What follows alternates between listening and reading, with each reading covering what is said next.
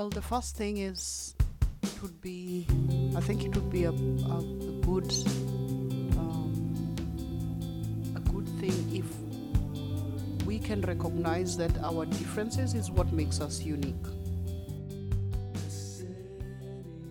Wir heißen euch herzlich willkommen zum Podcast Unsichtbar vom Fremdsein und Fremdbleiben.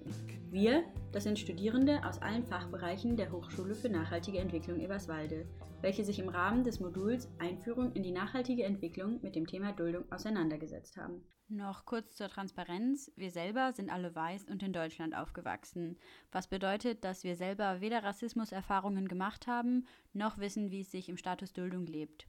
Deswegen versuchen wir hier einen Fokus zu legen auf Menschen, die selber im Status Duldung leben oder sich zumindest gut damit auskennen. Trotzdem hier vielleicht noch schnell die Definition der Bundeszentrale für politische Bildung.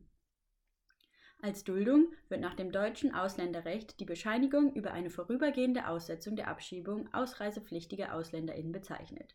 Eine Duldung verschafft den AusländerInnen keinen rechtmäßigen Aufenthalt in Deutschland. Die Geduldeten müssen weiterhin das Bundesgebiet verlassen, es wird aber vorübergehend davon abgesehen, die Ausreisepflicht mit dem Zwangsmittel der Abschiebung durchzusetzen. Soweit so gut oder eben gar nicht gut, denn in der Praxis leben betroffene Menschen oft jahrelang in Deutschland ohne gültige Papiere, ohne Perspektive und vor allem ohne Teil der Gesellschaft sein zu können. Denn geduldet zu sein heißt laut einem Beispiel der Wortdefinition des Dudens eigentlich nicht gern gesehen zu sein. Oft bekommen Menschen in Duldung keine Arbeitserlaubnis, dürfen ihren Landkreis nicht verlassen und müssen ihren Status teilweise alle zwei Wochen bei der zuständigen Behörde erneuern.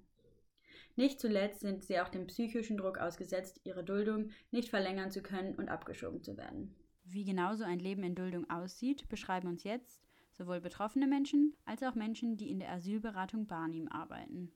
Auch sie haben keine persönlichen Fluchterfahrungen, dafür aber viel Wissen, weil sie sich tagtäglich mit asylsuchenden und geflüchteten Menschen hier im Landkreis auseinandersetzen und sie so gut es geht unterstützen.